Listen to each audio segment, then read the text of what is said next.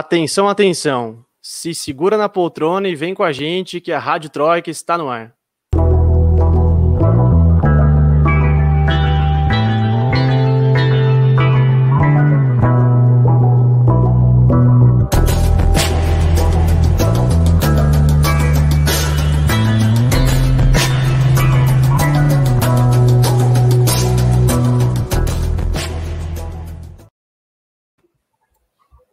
Muito bem, sejam todos e todas muito bem-vindos, muito bem-vindas. Eu sou Lucas Stanislau, repórter de Ópera Mundi, e hoje a gente está começando mais um episódio da Rádio Troika, o podcast de política aqui nos canais de Ópera Mundi. É, hoje o programa está muito quente, tem muita coisa é, para a gente comentar, muita novidade também nesse programa. Acho que já estão vendo é, carinhas novas por aí, mas a gente já apresenta. É, o episódio de hoje, velha direita, novo presidente. Guilherme Lasso é eleito no Equador. Sim, a gente vai comentar sobre as eleições do Equador que aconteceram no último, no último domingo, dia 11 de abril.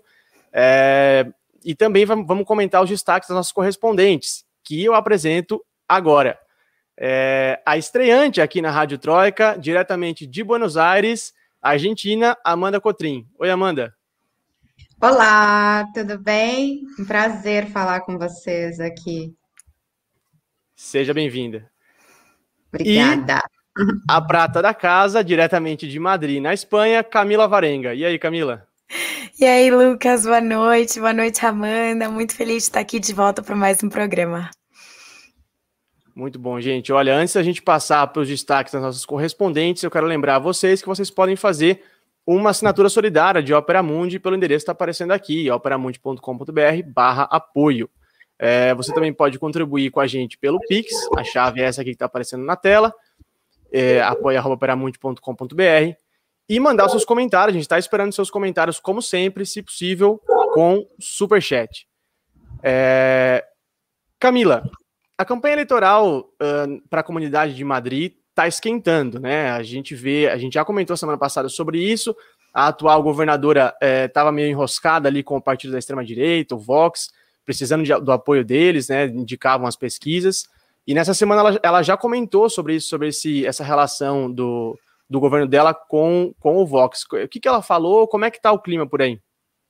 É exatamente, Lucas. É, os candidatos agora estão correndo para acelerar a campanha deles, porque continua esse cenário de empate, né? Então, é a disputa para ver quem vai governar realmente. A Ayuso está muito confiante de que ela tem capacidade para ganhar as eleições. Ela está considerando sim fazer aliança com o Vox, inclusive é, o Pablo Casado, que é o presidente do Partido Popular, né? O partido da Ayuso, já veio a público dizer que a Ayuso tem aval para governar da forma como ela achar melhor melhor caso ela ganhe as eleições, né? Então, caso o PP tenha um número considerável de votos, o que significa que se ela quiser fazer aliança com o Vox, ela pode. E ela já vem se manifestando nas redes sociais, é, uma aproximação com o Vox, né? Solidariedade ao Santiago Abascal, que é o presidente do Vox, é, enfim. E nesse meio tempo, o PSOE está tentando fazer disputa com ela, né? Porque é o outro partido que vai ser o mais votado. Ali na coalizão de esquerda, vamos ter o PSOE, Unidas Podemos e o Mais Madrid. Então, agora o Pedro Sanches, né, o próprio presidente de governo, ou seja, primeiro-ministro da Espanha, está entrando na campanha, não como candidato, claro, mas para tentar fazer força e hum, somar forças, né, com o Ángel Gabilondo, que é o candidato do PSOE para a Comunidade de Madrid. Inclusive, ele está sendo muito criticado pela direita, que está dizendo que ele está esquecendo do coronavírus, esquecendo das outras obrigações dele para fazer campanha pelo Anro Gabilondo, porque o problema da esquerda, que a esquerda tem, é que os eleitores da esquerda não querem votar. Porque o que acontece aqui em Madrid é que quem é de esquerda, como o voto não é obrigatório, em protesto por esse descontentamento com os candidatos, acaba nem comparecendo às eleições. Então, o que eles querem fazer é chamar o pessoal para votar. Pois é, e as, os líderes dos partidos estão entrando na campanha, como você falou, né? Pedro Sanches apoiando o seu candidato, o Abascal também foi fazer campanha, né? Em Madrid, essa semana também. É, como é que está essa relação? Você acha que os, os, os líderes dos partidos estão entrando porque precisam salvar seus candidatos ou, ou de fato é para chamar voto? É para chamar voto, né? Madrid é considerada a joia da coroa da Espanha. É, Madrid é quem recebe o maior orçamento, é quem tem o maior peso político no Congresso. Então, é realmente uma disputa, né? Eles estão tendo uma segunda chance para assumir o governo, porque a, a, não eram para as eleições estar acontecendo agora, né? As eleições estão acontecendo porque Ayuso corria o risco de sofrer uma moção de censura, é, que é tipo um impeachment. Então, os partidos estão vendo isso como uma nova oportunidade. Quando saiu a pesquisa falando do cenário de empate, foi o grande momento dos líderes dos partidos hum, colocarem todas as suas forças para tentar reverter esse cenário e conseguir algum tipo de representatividade. É, e você mencionou que estão criticando o Pedro Sanches, né, por, por, tá, por ele estar tá participando mais da campanha do candidato do PSOE em Madrid, e estão falando que ele está esquecendo a pandemia. Falando em pandemia, é, conta pra gente como é que está a situação da Covid aí na Espanha. Parece que algumas regiões até pediram para prorrogar o estado de emergência, né? Isso, o estado de emergência vai em princípio, né? Até o dia 9 de maio. Isso significa que depois do 9 de maio, as principais mudanças vão ser: não tem mais toque de recolher, é, não vai ter mais o fechamento perimetral das comunidades autônomas, é, as reuniões, é, tanto em espaços públicos quanto privados, podem ser de mais de seis pessoas, enfim, vai começar a relaxar todas essas medidas restritivas que o governo colocou para conter o coronavírus. É, o Santos está resistindo muito em prorrogar é, o estado de emergência, porque, por um lado, tem a questão do coronavírus, por outro, tem a questão da economia. Ele está recebendo pancada da esquerda e da direita. É, a esquerda, a, a, esquerda né, de oposição, está pedindo para ele estender, a direita está pedindo para ele não estender.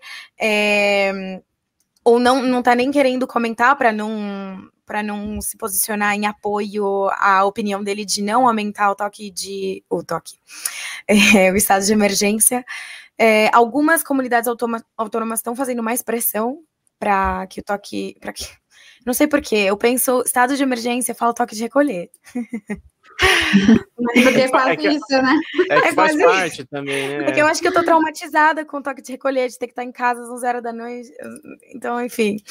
Mas é, o País Vasco, por exemplo, Múrcia, Andalucia, são comunidades autônomas que estão pedindo para ter a prórroga, porque a Espanha enfrenta uma possível quarta onda de contágios, né?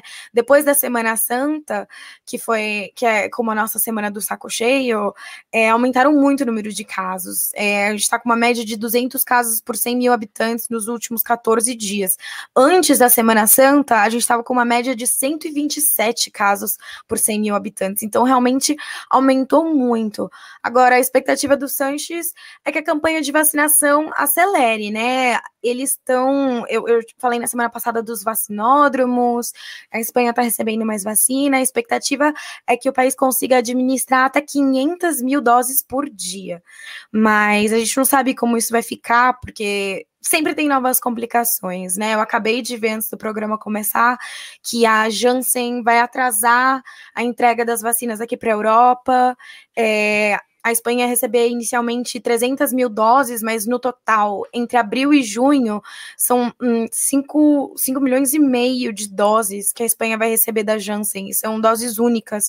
Então, isso iria acelerar muito a, a vacinação mas é, com esse tipo de, de atraso, a gente não sabe como vai ficar. Certo. É, Amanda, falando em Covid, falando em restrições, Buenos Aires está com fortes restrições ainda contra o corona para conter o avanço do coronavírus, né? Comenta para a gente o que está aberto aí, o que está fechado, o que está funcionando, o que, que não está. Então, Lucas, é, a Argentina, a gente entrou em, em isolamento social, né, no, em março de 2020. E é, um, é considerado o país que mais ficou por mais tempo em isolamento social.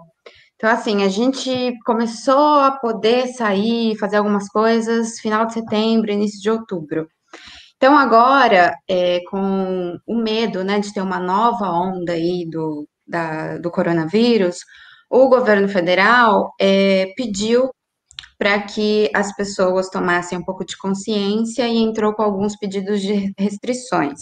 Só que ele deixou os governadores bastante à vontade, assim, para estender mais prazo, para mudar os horários, enfim. A recomendação, de modo geral, é que as pessoas é, que aqui se chama, não se chama de toque de recolher, mas pode ser entendido assim, que os bares fecham às 11 da noite e tecnicamente esse horário as pessoas também devem evitar estar circulando na rua até às 6 horas da manhã.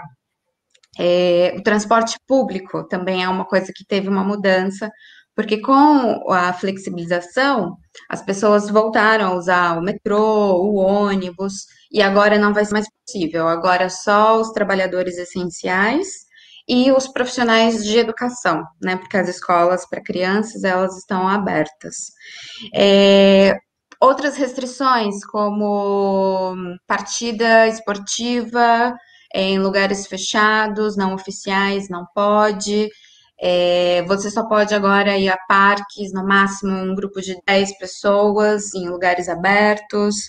É, o uso da máscara também há uma recomendação, não é uma restrição o uso da máscara de pano, mas é uma recomendação que se substitua pela, pela máscara descartável, por causa mesmo dessa, dessa coisa, né, da gente saber que a variante do coronavírus é mais forte e é mais contagiosa. Então, o governo ele está se precavendo, digamos, né, para não precisar restringir como restringiu o ano passado porque economicamente é, e emocionalmente também, acho que a população não, não aguentaria, assim, porque foram muitos meses de, de muito isolamento, a, a economia está capengando, assim, a inflação alta, então acho que o governo ele também está tentando, assim, meio que equilibrar os pratos, para ao mesmo tempo não colapsar o sistema de saúde, e ao mesmo tempo não, não ficar mal com a, com a população, né? Porque existe realmente um desgaste de imagem aí é, do presidente, principalmente por causa da, da questão do Maradona, né? Quando o Maradona morreu e teve aglomeração e teve um velório institucional que foi oficial. Então, depois ele ir para a televisão e pedir para as pessoas ficarem em casa, ficou difícil. Então, digamos que ele está com esse, esse, discurso de tentar com que as pessoas tenham consciência sem necessitar de, um, de, uma ordem, digamos assim, de uma determinação. E lembrando que o Alberto Fernandes também está com coronavírus, né? Ele foi diagnosticado e está em quarentena. Sim mesmo depois de tomar as duas doses, né? Mas a, a, tudo indica que a gente tem acompanhado por aqui, o estado de saúde dele é, é, é, é bom, né? Tá estável, ele não tá com sintomas graves e Sim, a é. importância é. da vacina também, né? A importância da vacina, exatamente. E que a gente também não sabe a, até quanto, né, antes ela, ela, ela te imuniza, né? Porque a gente tem. Teve um jornalista aqui de grande nome na, na Argentina, o Mauro Viali, ele é um jornalista de televisão e rádio, desses grandes, ele, ele faleceu no domingo por Covid, e ele tinha tomado a vacina, a primeira dose, na quinta-feira. Então, se, se, se questiona aí que ele já estava com o vírus incubado, então que, enfim, não, não foi suficiente. Agora, Amanda, é, sobre as fronteiras, eu sei que as fronteiras da Argentina ainda estão fechadas. Até quando essas restrições de fronteira vão continuar? É, e se tem alguma previsão para. Se o governo deu alguma previsão para reabrir? Então, ah, o tema da fronteira é um tema, porque a gente ficou com as fronteiras fechadas. Quando a gente fala fronteira fechada, é principalmente para turistas, né? Oficialmente até o dia 30 de outubro. Então, as fronteiras abriram no dia 30 de outubro e voltaram a fechar no Natal. Depois, é, voltou a fechar para os turistas, né? Mas ainda tinha, digamos, recebendo residente, recebendo argentinos. Agora, a determinação é que fechou tudo até o dia 30 de abril. Tinha fechado até o dia 9 e prorrogou até o dia 30. Isso causou um impacto gigante, porque as fronteiras terrestres já estão fechadas, e agora as fronteiras aéreas. E isso inclui residentes e argentinos porque houve uma redução no número de voos, assim, caiu para 20%, voos que estão sendo reprogramados, Então, assim, não tem mais é, essa coisa de que, ah, eu preciso voltar para o meu país, eu tenho que voltar porque eu estou pedindo repatriação. Na altura do campeonato, não, se você estava fora, agora arque com as consequências e, o, e tente encontrar um, um voo compatível para você conseguir voltar. Assim, a, a situação está bastante complicada e, e não há nenhuma é, previsão. Assim, eles prorrogaram até o dia 30 de abril, mas há uma sensação de que vai continuar sendo prorrogado de tempos intensos. Até porque é um impacto muito grande com as companhias aéreas e um desgaste muito grande para você ficar mudando de opinião toda hora. Então, o governo ele tem que, de alguma forma, manter isso e conseguir se reestruturar, né? E, e o que impacta principalmente é a comunidade brasileira, porque só para dar um contexto, a Argentina é assim destino certo de uma grande quantidade de jovens brasileiros que vêm estudar aqui, porque a universidade é pública, gratuita e de qualidade. Então, muitos estudantes se inscreveram online através de assessoria estudantil, mas não têm a residência, né? Então não vão conseguir entrar no país. E tá, e tá é um conflito aí, né? Tem muita gente na situação de sem saber o que fazer. A recomendação é procurar realmente o consulado da Argentina no Brasil para ter maiores informações de voos, de reagendamento, de como que eles conseguem acessar o território argentino sem ter a residência. Muito bem. Gente, é, eu não sei se vocês estão informadas disso. A Denise está perguntando aqui para a gente como é que funciona as filas de vacinação é, na Espanha e na Argentina. Rapidamente, antes de a gente fechar o primeiro bloco. Deixa eu deixar a pergunta dela aqui. É, começo eu? Vai lá. É, bom, a, agora quem está sendo vacinado é a população geral de 60 a 79 anos. Então, até essas pessoas serem vacinadas, é, enfim, elas são a prioridade. Além disso, é, estavam já sendo vacinados é, professores é, ou pessoal docente ou não docente de, que trabalha em centros educativos não universitários. Eu não sei se fica claro isso. Então, assim, qualquer pessoa que trabalha em escolas, por exemplo, faxineiros de escola, porque as aulas já são presenciais. É, os professores universitários vão começar a ser vacinados em abril. É, mas para além disso, a gente não tem muitas previsões. Existe, né, a calculadora do Covid, né, de, da vacinação do Covid, é, e enfim, para pessoas como eu, por exemplo, que tenho 26 anos, a expectativa é que eu me vacine entre agosto e setembro, né? Então, inclusive depois do, do 70% a 75% de imunização que a Espanha quer atingir até o verão. É, essa é mais ou menos a informação que a gente tem por enquanto. Certo. É, aqui na Argentina, a vacinação ela é considerada assim que está um pouco lenta ainda, ainda está na faixa etária dos 70 a 80 anos. E a minha faixa etária, por exemplo, e o fato de eu ser também é, estrangeira residente, eu vou ser uma das últimas a ser vacinada, certamente. Muito bem, gente. Espero que sejamos todos vacinados quanto antes. É, eu acho que a gente esgotou aqui os destaques do nosso primeiro bloco é, e quero passar para o nosso principal tema de discussão hoje, que é inclusive o título do episódio: a vitória do neoliberal Guilherme Lasso no Equador nas eleições do último domingo. É, o Lasso enfrentou o Andrés Arauz no segundo turno e derrotou o Arauz, que representava as forças, as forças progressistas ali nessa eleição, né, aliado ao ex-presidente Rafael Correia. Uh, o placar foi mais ou menos 52% a 47%. É, e, e, e, de fato, assim, o Equador parece que está arrumando para mais um governo, parece não, está arrumando para mais um governo neoliberal. Guardar as vezes proporções, eu, eu, eu, acho que a gente pode falar em, em, surpresa, né? Porque quatro anos, depois de quatro anos de Lenin Moreno, né, com, com políticas de, de ataques à, à, à pauta social, né, e um governo estritamente neoliberal, é, a eleição do Laço foi, foi de fato uma coisa, uma coisa surpreendente. Para esclarecer esse cenário todo, é, a gente trouxe uma convidada mais do que especial hoje aqui para vocês, hoje aqui nesse episódio da Rádio Troika, que é a pesquisadora equatoriana Pilar Troia.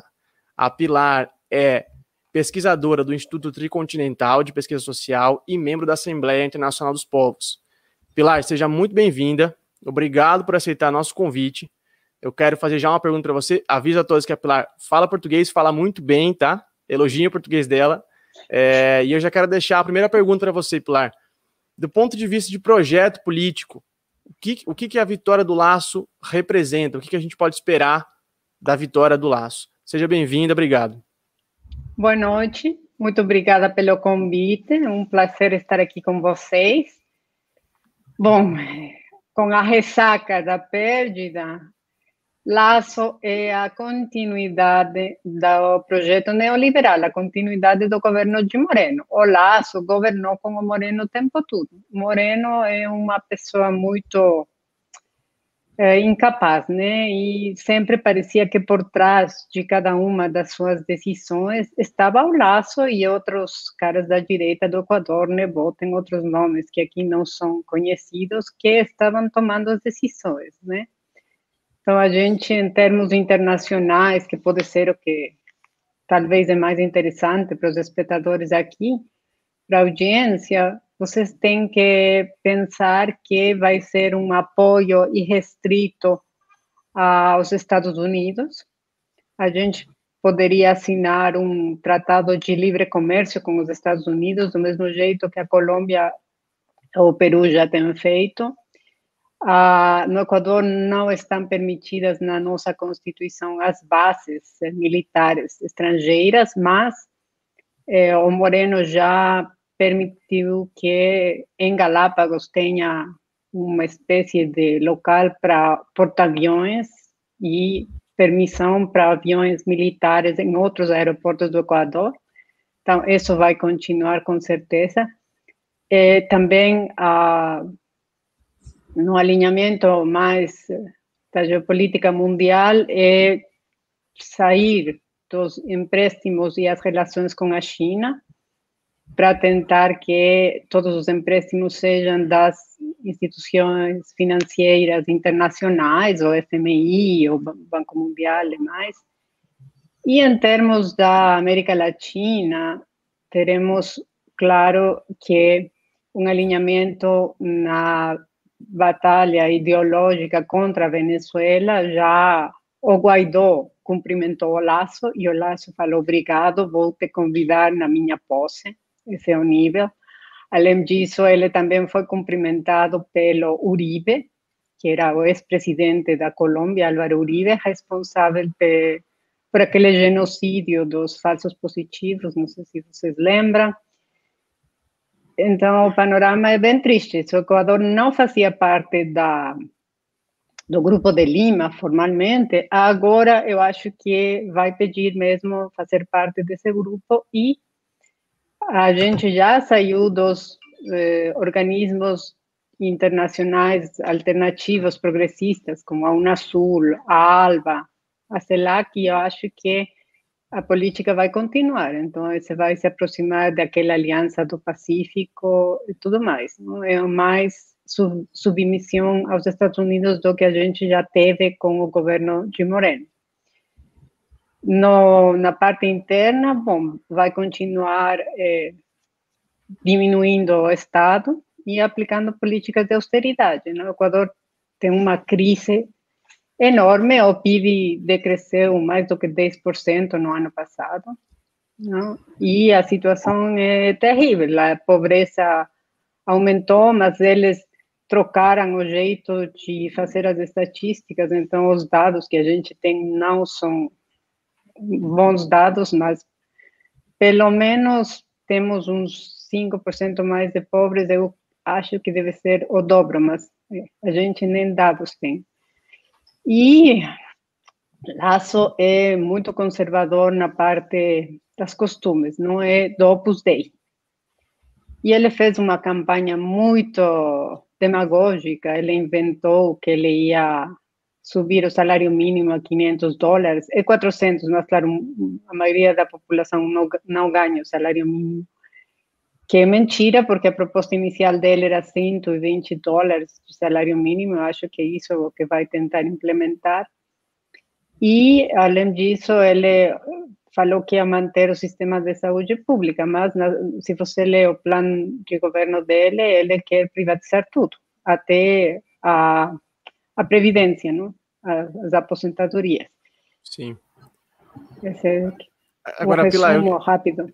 Eu queria, eu queria voltar um pouco é, na, durante, durante a, a, a, campanha e, o primeiro turno, é, teve, um, teve um aspecto ali que chamou muita atenção é, do, dos brasileiros, inclusive, que foi ali no primeiro turno, quando o Iaco Pérez, o candidato do movimento Pachacuti, ele ficou, chegou a ocupar o segundo lugar ali, chegou a indicar que talvez poderia ir para o segundo turno com o Arauz. No final da apuração, o Laço acabou passando, o Laço acabou é, garantindo ali o segundo lugar, e o Pérez, além de impulsionar uma narrativa de, de, de suposta fraude eleitoral, é, durante a campanha do segundo turno, impulsionou uma, uma, uma, uma campanha de, pelo, pelo voto nulo, né? Não apoiou nem o Arauz, nem o Laço, e, e encampou essa, essa, essa narrativa do voto nulo. Isso acabou favorecendo, na sua opinião, a vitória do Laço de alguma forma? Sim, mas, ou seja, tem dois formas para analisar o que aconteceu. Uma seria que eu falo uma matemática simples, que eu poderia falar que o nulo no primeiro turno foram 12% dos votos, depois no segundo turno virou 16%, e esse 4% era o que precisava o Arauz para ganhar, mas não é bem assim, né? Não é assim a política. O que acontece é que no governo de Correia, uma das coisas que foi feita, não foi feita bem, foi brigar com os movimentos sociais, não apenas com os indígenas, mas também com os ecologistas, com as feministas, com os uh, professores de escola, enfim. Ele arrumou briga com todos os movimentos sociais, muitas vezes de um jeito innecessário tem questões que eram difíceis de resolver e que era com conflito direto, como o tema do extrativismo. Né? O Equador é um país pequeno que depende do petróleo, então falar não vamos tirar o petróleo do subsolo é, bom, não temos alternativa, é bem difícil falar isso, então tem uns níveis que não dá para conciliar, mas tem outras coisas que a briga foi necessária e teve um certo nível de persecução política. Isso criou no movimento indígena, que é o movimento popular mais forte do Equador, uma resistência contra o Correia, né? Então, mas aí também temos que entender que uma coisa é dentro do movimento a CONAI, que a CONAI é como uma uma CUT, uma federação de organizações indígenas do mais alto nível, a Federação Nacional e o Pachacuti, que é o partido. O Pachacuti tem um historial muito, é, vamos falar, esquizofrênico, porque o Pachacuti tem votado à esquerda, direita, esquerda, direita, tempo todo, desde que, ele, desde que é partido. Então, nessa lógica, dentro do Pachacuti tem correntes para a esquerda e para a direita. O Iaco representa a parte claramente mais na direita. O, La, o Iaco, 2017, ele falou para votar no banqueiro. Todo mundo tem o vídeo dele falando votem no laço. Depois, agora, ele falou que ele concordava com fazer um, um tratado de livre comércio com os Estados Unidos. Para um país pequeno como o Equador, isso é um, uma tragédia e, sobretudo, para a população do campo precisamente para os indígenas. E a, a vice-presidenta dele falou que concordava com a privatização do Banco Central. Estão, agora estão debatendo uma lei na nossa Assembleia do Equador sobre que tem umas previsões que dão uma espécie de privatização de fato do Banco Central, que seria muito grave num país dolarizado.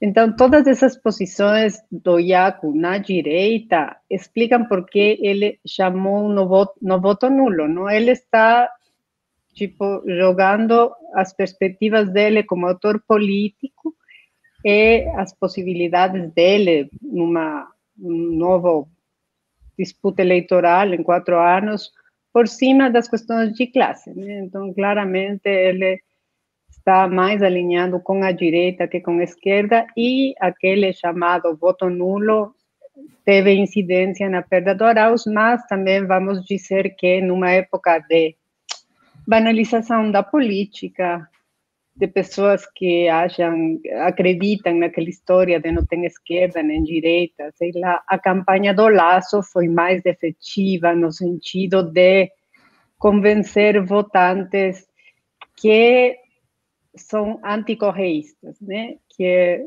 porque o que aconteceu no primeiro turno para entender a, vamos falar as divisões ideológicas, o Laço teve 20%, como você falou, né? E o Arauz teve 32, o Iaco teve 20, esse 20% do IACO é mais de pessoas de esquerda, claramente, né? Porque são pessoas que saíram do correísmo e achavam que o IACO poderia ser uma alternativa, porque ele tem uma posição mais forte na defesa dos recursos naturais, por exemplo, na, na questão ecologista e menos conservadora na parte dos direitos das mulheres também. Então, por aí, a esquerda estava dividida entre Arauz, eh, Iaco e uma parte dela também, os mais liberais, com Ervas.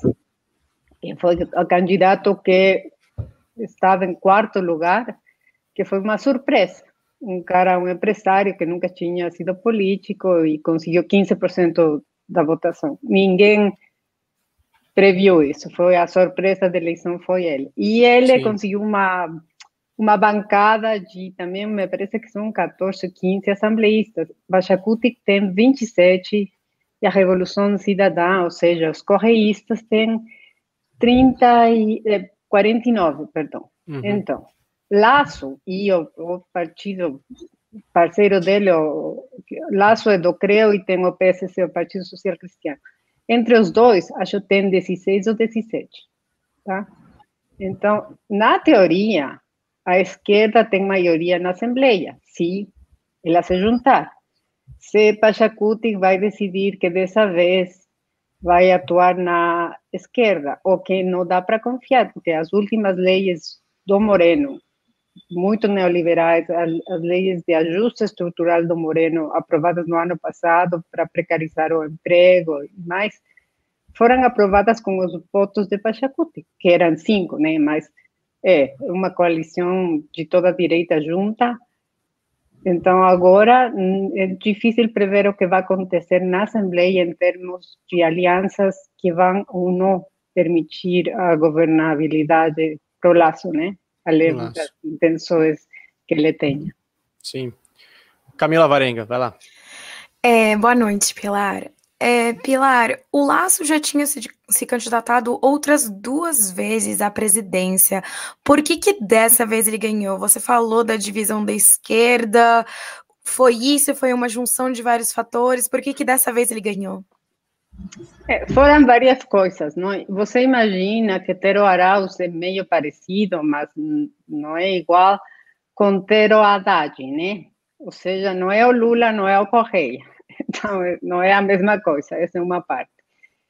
Era pouco conhecido, Arauz, ele é um bom candidato, mas é mais da tecnocracia que ele vem, muito bem formado, muito experiente na, como funcionário público, mas não conhecido pela população. Essa, foi, essa é uma parte. Lembra Depois, um pouco, pela desculpa, lembra um pouco a relação do Lúcio com o Evo? Do do Luiz Arce, do Luiz Arce com o Evo? É, mais ou menos, mas Luiz Arce era uma pessoa, tipo, já maduro, né? O Arauz é bem novo, o Arauz tem 30, acabou de cumprir 36 anos. Ele foi candidato, quase não podia, não? porque acho que no Equador a idade mínima é 35.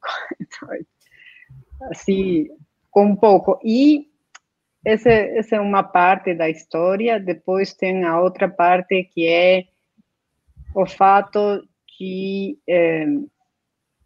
aquele ódio que as, tem sido semeado pela imprensa e a cobertura da imprensa é, pro Laço e zero pro Arauz, até aquelas ONGs isentonas que fazem pesquisa apenas sobre os dados, disseram que o, o Laço tinha quase o dobro de tempo ar na mídia do que a Arauz. Mesmo, e respeitando o, o fundo eleitoral e também pela grana que ele tem.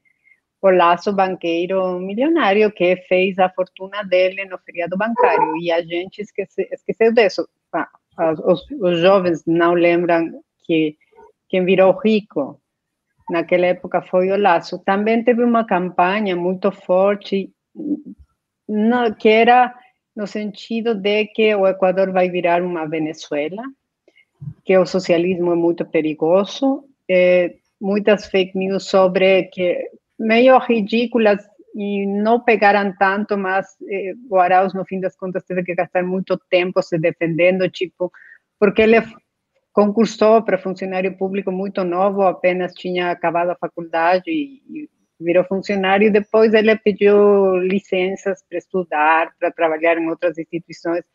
E as pessoas, ah, ele teve oito anos de licença e o Estado pagou ele fazendo nada, o que não era verdade.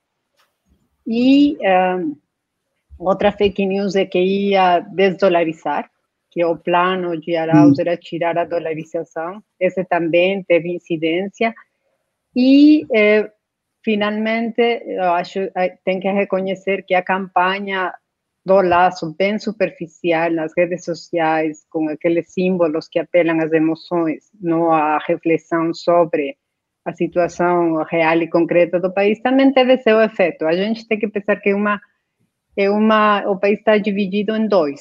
Não? Então, a outra vez foi 49, 51, ganhou Moreno, que depois traiu, mas ele ganhou com um plano de governo de esquerda do correísmo, e agora isso virou um 52, 48. Ou seja, o país continua dividido, né, dividido entre correístas e anticorreístas, e então é, a disputa é voto a voto, não? e ah, lá é que todos esses fatores que eu apontei, tipo o voto nulo, a divisão da esquerda, as fake news não foram tão grandes, mas teve efeito e, e o dinheiro que ele conseguiu investir também, uhum. em todos esses fatores. Uhum. É, Pilar, você pode falar para a gente um pouco como está a situação da, da pandemia aí no Equador e como você imagina que o Laço vai conduzir é, essa situação no país? A situação é séria, mas não tão grave como aqui no Brasil. Né? É uma situação na qual, neste momento, as UCIs estão mais ou menos lotadas, mas não estamos como o ano passado, que vocês lembram, com os cadáveres nas ruas e as pessoas morrendo nas portas dos hospitais. Não temos voltado para essa situação. Tem bastante restrição, ou seja, as restrições nunca pararam no Equador, e essas últimas duas semanas teve eh, até quase lockdown, de novo, não? com toque de recolher, eh, rodízio para os, os carros. Agora afrouxaram um pouco e estão falando da volta às classes das crianças, mas não sei se vai dar, nunca voltar. Ou seja, no Equador, a educação tem sido à distância, bom, para os que conseguem ter internet, os outros não têm educação, ou têm umas aulas pela rádio, pela TV aberta. E então está sendo mais ou menos contida e a vacinação vai muito devagar, porque o o Moreno e o ministro da Saúde que ele tinha não fizeram nenhum plano certo para vacinar a população e tem começado com pessoal da saúde e, e idosos, né? A, não tem previsão para a população em termos gerais. O Equador tem 17 milhões de habitantes. Eles falam que tem chegado, eles falam, não sei se seja verdade, um milhão de doses. Faz a conta. Essas são 500 mil pessoas, é isso que eles talvez vão conseguir vacinar. É, é bem pouco e não tem nenhum plano de quando mais vão vacinar. O Laço falou que ele ia vacinar 9 milhões de pessoas em 100 dias, parte da demagogia dele, Bom, vamos ver se ele consegue, não? Em todo caso, eu pensaria que se ele consegue alguma vacina, vai cobrar por colocar a vacina, né? Porque essa é a lógica neoliberal que ele tem. E a gente não tem um sistema único de saúde bom. Temos um sistema público de saúde, mas que foi muito sucateado pelo mesmo oh, Moreno. Ele tirou, cortou 30% do orçamento a cada ano nos últimos três anos. Ele demitiu os médicos, mandou os médicos cubanos. Então, é um sistema muito fraco que não vai conseguir dar conta de vacinar rápido, ainda que tivesse as doses. E sobre as promessas do laço, como a gente diz aqui no Brasil, papel e microfone aceitam tudo, né? A Amanda tem uma pergunta para você, Pilar. É, é, uma, é uma. Olá, Pilar, boa noite, Olá. tudo bem? Tudo bem. Prazer. É, é uma constante, né? Essa, essa coisa da fake news, a sensação de que os países na América do Sul, principalmente, estão divididos, essa disputa discursiva, disputa nos meios de comunicação. Eu queria, na verdade, fazer duas colocações. Uma, saber de você é, qual que é a análise que, que se dá para fazer entre os protestos que ocorreram no Equador, acho, se não me engano, no final de 2019, os uhum. efeitos colaterais disso para a situação atual, e, e uma pergunta mais objetiva, é, no sentido de, de, agenda política mesmo do candidato eleito, assim, né? Porque a Argentina, aqui no final do ano, a gente aprovou a lei de descriminalização do aborto. E eu queria saber se ele, apesar de ser um candidato à direita, se ele tocou nessas questões de direitos humanos, de direitos das mulheres durante a campanha. Como que, como que, como que a gente pode entender a apresentação dele nesse sentido? Bom, sobre os protestos de outubro de 2019, dizer que ele esses protestos foram os maiores. Eu não estava lá, eu estava assistindo pelas redes sociais porque a televisão passava Masterchef na, na hora dos protestos. Isso que fazia a televisão aberta no Equador. Eh, foram os maiores de a volta à democracia, que foi no ano 1979. Normalmente, no Equador, quando a gente tinha protestos desse nível, os presidentes eram derrubados. A gente derrubou três entre 1997 e 2003. Desse jeito, com mobilizações de massa nas ruas. Mas, dessa vez, teve a maior repressão também da volta, depois da volta à democracia. No Equador, a gente derrubava todos esses presidentes e eu acho que, em total, morreram nessas três derrubadas, talvez três ou quatro pessoas. E três ou dois foram acidentes. Tá? Era uma questão realmente controlada em termos de uso da, da força da polícia. Dessa vez, mataram 11 pessoas, teve mais do que mil feridas, 1.300 detidos. Foi uma repressão brutal que o Laço apoiou. E ele sempre reivindica desse ano foi nesse ano agora tipo uma semana antes das eleições eh, a comissão da verdade que foi criada para pesquisar sobre os protestos publicou relatório e esse relatório foi feito por especialistas em direitos humanos que nem são de esquerda, sabe? São advogados especializados no, no tema e eles dão conta de que teve crimes de Estado que teria, o Moreno teria que ser acusado por crimes de Estado pela repressão, porque teve, eh, tipo, mataram pessoas diretamente por matar, sem nenhum julgamento, claro. E essa é outra coisa que vai acontecer com o Laço, é que nada disso vai ser julgado.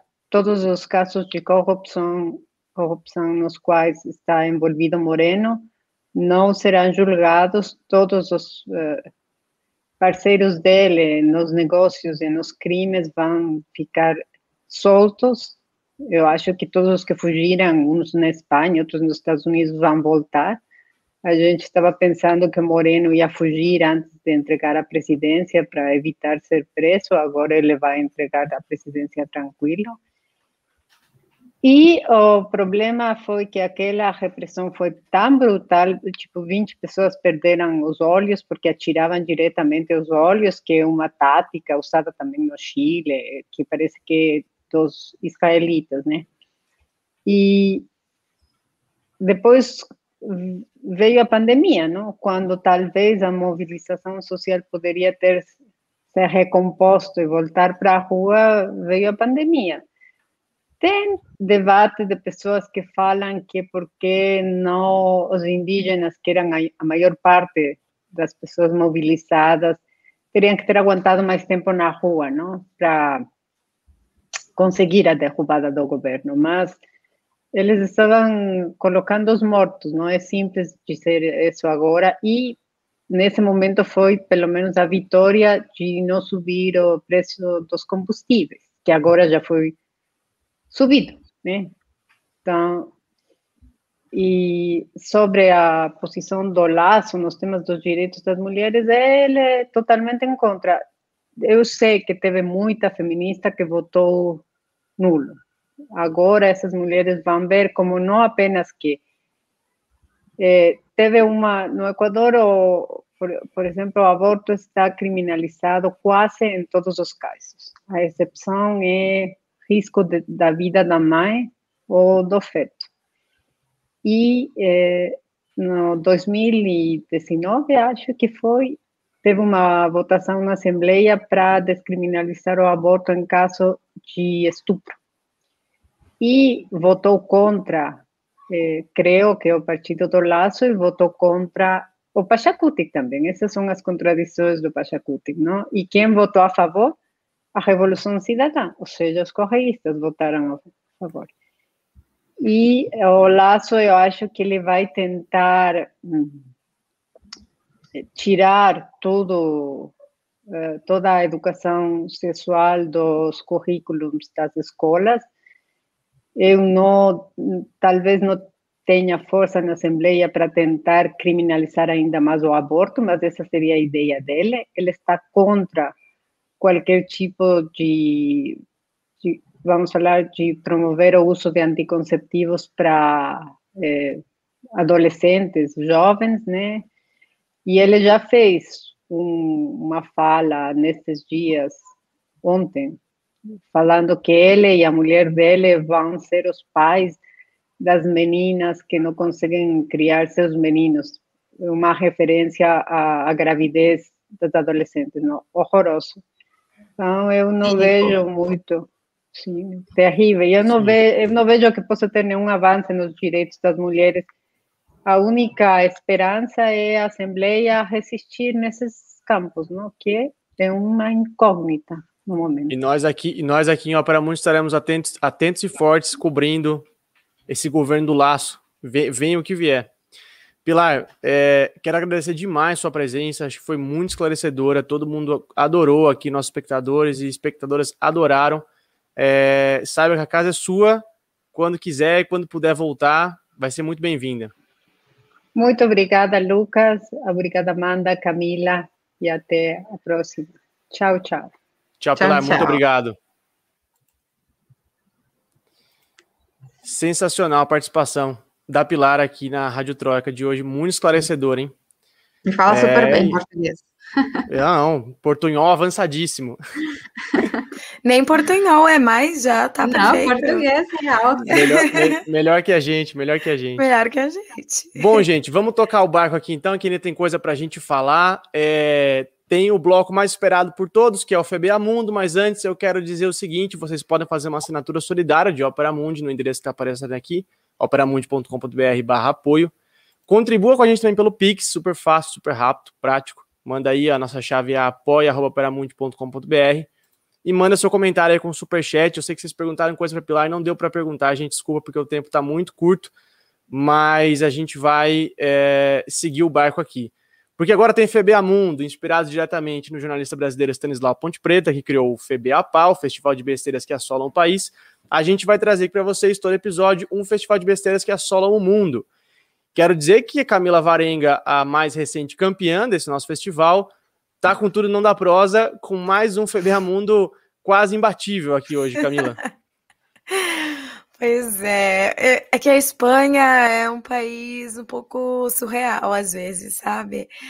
É, a minha notícia absurda da semana é que o Santiago Abascal, líder, presidente do Vox, que é o partido de extrema direita aqui da Espanha, foi apedrejado quando ele foi fazer um comício em Vallecas, que é um bairro operário aqui de Madrid, né? Apedrejado, jogaram garrafas nele, enfim. E aí ele né, tá pedindo a prisão dessas pessoas, enquanto que outros partidos de esquerda estão denunciando que foram pessoas que tinham ido apoiar o comício dele, vindos de outros bairros, ou seja, que não moravam ali em Vallecas, não eram moradores, que começaram a incitar as pessoas e tal, e grupos antifascistas que já tinham ido protestar é, com prote, protestar, sim, Perdão, o espanhol às vezes me enrola. Eu não sei se eu tô falando certo ou se eu não tô falando. Tá perfeito, tá perfeito. É, enfim, que tinham ido protestar contra é, o comício do, do Abascal, começaram a jogar garrafa, jogar não sei o quê, então. É... Lembrando que o Abascal é o líder do Vox, partido de extrema-direita, com posicionamentos xenófobos, racistas, homofóbicos. Exato. E depois e tá desse. Sim, tá. perdão. Fala, Lucas, fala, perdão. Não, é que tá ali jogando o fio da balança na eleição de Madrid com a Ayuso, né? Exatamente, a Ayuso, inclusive, declarou apoio e solidariedade ao Abascal depois desse episódio do apedrejamento. Então, assim, a gente já tá vendo por onde que vai ir a coisa. Amanda, quando eu te convidei para esse, esse programa, eu te avisei que a Camila era, era jogo duro aqui no FBA é, Mundo, é, mas é. vamos lá. Diga o seu, Bom, vamos lá. Eu vou mais despacito, assim, suave, suavecito. Ai, eu vou com uma notícia mais engraçada, digamos assim, que é aquele, aquele drama, aquele comédia, né, digamos, né, que o presidente do Uruguai, ele pediu para a população, por favor, população, não beije estranhos, para não para evitar o avanço da Covid. Então, assim, ele foi a público fazer essa, essa esse pedido, né, clamou a população e virou piada o conselho, né, do presidente, porque no contexto de pandemia, digamos assim, é, é, é para rir, né, mas, enfim, para suavizar um pouquinho a situação que as pessoas não estão se encontrando tecnicamente, né, não estão usando aplicativos de relacionamento e etc. Então ele diz, por favor, não se beijem. Se você não conhece a pessoa, se você não está mais de um ano com ela, não a beije. uma ódio aos relacionamentos sérios, né? Gente, é. eu quero lembrar a todos que estão assistindo aqui que vocês podem votar no FBA Mundo da semana, tá? Eu não falei aqui no começo, mas estou reforçando agora. Vocês que vão escolher uh, quem merece aqui o troféu FBA Mundo desse episódio. Ah, lembrando que hoje é o dia, hoje, 3 de abril, é o Dia Internacional do Beijo. Verdade! o timing! O timing dessa recomendação. A, então. A, Camila, a Amanda chegou para disputar o, cinturão com você. Né? Verdade. Vai lá, Lucas, então. Quero ver Gente, o seu, hein? A minha, a, então, a minha, a minha vem com spoiler, porque a Pilar já comentou sobre isso no segundo bloco, que foi o Juan Guaidó é, parabenizando o Guilherme Lasso Assim, gente, é de praxe que presidentes, líderes, né, de, de líderes mundiais, lideranças mundiais, parabenizem é, presidentes recém-eleitos. É, isso é, é, quase, quase um praxe no, no, no mundo. É, Ex-presidentes também falam e tal, mas assim, o, o, lembrar que o Guaidó não é nem deputado mais, né? Ele é, ele é um ex-deputado venezuelano que é, parabenizou o Laço, falou: vamos, vamos combater agora a ditadura do Maduro comigo. E o Laço falou: Guaidó, tamo junto tamo junto e, e, e, vamos seguir que eu, que eu fechei com você. É, eu acho que assim, eu, eu, eu, gosto de trazer o Guaidó aqui nesse bloco, porque é importante a gente não, não naturalizar as ações dele, né? Porque, lembrar, gente, esse cara é, um, é só um ex-deputado, sabe? Ele tem várias acusações contra ele, claro, gravíssimas, mas ele é um ex-deputado.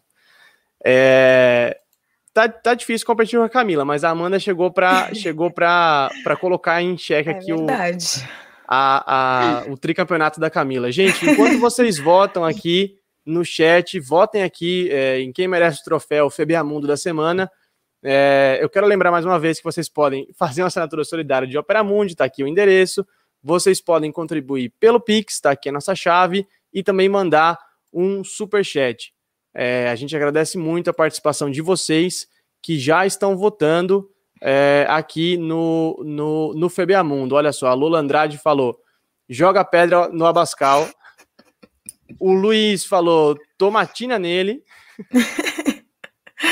Olha aqui, ó, Luiz. Camila, Camila, Camila arrumou tri. É isso, é isso. Camila me achará. Eu tenho aqui uma torcida organizada. Obrigada, gente. Olha só, o Marco Tô confiando no meu potencial. O Marco votando na Amanda. A Alameda aqui comentando Ixi. com a gente, ó, votando na Amanda. Mas a, Cam a Camila recebeu, ó, um, dois, três, quatro votos, cinco votos. E dois para Amanda. Amanda, vamos ter que comer um pouquinho mais de feijão para os próximos para tirar esse título da Camila. Vixe, vamos, vamos lá. caprichar, hein? Porque a concorrência tá chegando. É isso, é isso. Camila, tricampeã do FBA Mundo. Parabéns, Camila. Uh! Júlio Rimei para você, do, do FBA Mundo aqui da Rádio Troika. Muito obrigada. Gente, obrigado demais pela participação de vocês. Tem dica cultural ainda hoje que estão imperdíveis. Atendendo à solicitação das nossas espectadoras, é, a gente vai trazer aqui por escrito as dicas para vocês. Então, Camila Varenga, obrigado. É, foi ótimo sua dica cultural e seus, seus informes finais. Muito obrigada, Lucas. Obrigada, Amanda. Foi um prazer estar aqui com vocês para mais um programa. A minha dica cultural é um disco, aproveitando que eu falei do Santiago Bascal, da extrema-direita. É, eu vim recomendar o disco é, Canciones sobre a Guerra Civil Espanhola. Então, é, canções sobre a Guerra Civil Espanhola, é, do Rolando Alarcón, ele é um compositor chileno, mas é, né, esse CD é sobre, sobre a Espanha. Então, para quem quiser aí, recomendo. Canções Antifascistas, está aqui na tela, gente. É, sensacional, já ouvi, até furar, muito bom. Amanda Cotrim, muito obrigado pela sua participação. É, sua estreia foi magnífica, não poderia ser melhor. É, sua dica cultural e seus informes finais. Valeu, Amanda. Obrigada, Lola, que deu aí boas-vindas. Eu só queria dizer que eu, eu virei esse jogo, viu? É só você olhar os comentários que deu mais meu nome aí, viu? E... Já foi, já foi. Acabou, as urnas já foram encerradas. A gente vai ter que instituir o VAR aqui no FBA Mundo, tá difícil. Deixa eu falar. Bom, eu estava vendo uma. Na verdade, foi uma recomendação. Que eu, eu sou fotógrafa também aqui em Buenos Aires. Foi uma recomendação de uma moça que eu fotografei. É uma série que está na Netflix chamada Vientos de Água. É o mesmo diretor de O Segredo dos Seus Olhos. É uma coprodução Brasil-Espanha e fala basicamente sobre o fenômeno da imigração. É, tem um, um contraste de tempo, espaço então, década de 30, depois na, na Espanha, depois é, anos 2001, Buenos Aires, a crise econômica daqui. É um, uma produção considerada, assim, uma grande produção, né? Teve um grande orçamento aí, é o, do ano de 2006, se eu não me engano, mas agora está no catálogo da Netflix. E uma coisa curiosa é que são três episódios e cada episódio tem 72 minutos. Então, assim, é um filmão por, por, por, por, por episódio, digamos, mas vale a pena, sim, tá bem construído e eu acho que tem, quem tem curiosidade de conhecer um pouquinho a Argentina é uma boa pedida. Sensacional, vou começar a assistir esse fim de semana. É, gente, obrigado a todos que assistiram, foi ótimo o programa de hoje, participação da Pilar, estreia da Amanda, é, Camila, sensacional como sempre. A minha dica cultural de hoje, como a gente falou de Equador, como a gente falou, de América Latina, é o documentário do diretor norte-americano Oliver Stone ao sul da fronteira, que já é praticamente um clássico para quem se interessa pela América Latina e pela temática do anti-imperialismo. O Oliver Stone percorreu, se eu não me engano, seis ou sete países da América Latina, justamente durante aquela a, o ciclo de governos progressistas, né? Então, entrevista o Lula, entrevista o Evo, entrevista é, o, o, o, o Lula, o Evo e o Rafael Correia, que estava governando o Equador na época. Rafael Correia, que apoiou o André Arauz na seleção, e as forças correístas acabaram derrotadas. É muito interessante para a gente entender esse processo de cauda longa, né, que ocorreu não só no Equador, mas na América Latina também, de que alguns países é, é, acabaram caindo nas mãos da, da direita e da extrema direita, né. É, muito bom o documentário, é, vale a pena. Obrigado a todos que acompanharam a Rádio Troika, esse terceiro episódio da Rádio Troika, cabalístico, hein? Rádio Troika, um podcast três blocos com três participantes, o terceiro episódio. é, muitíssimo obrigado. Semana que vem tem mais, às 19 horas, ao vivo, aqui nos canais de Ópera Mundi. E amanhã você pode acompanhar essa, esse episódio gravado nas plataformas de podcast. Gente, um abraço, até semana que vem. Tchau. Tchau. Tchau, tchau.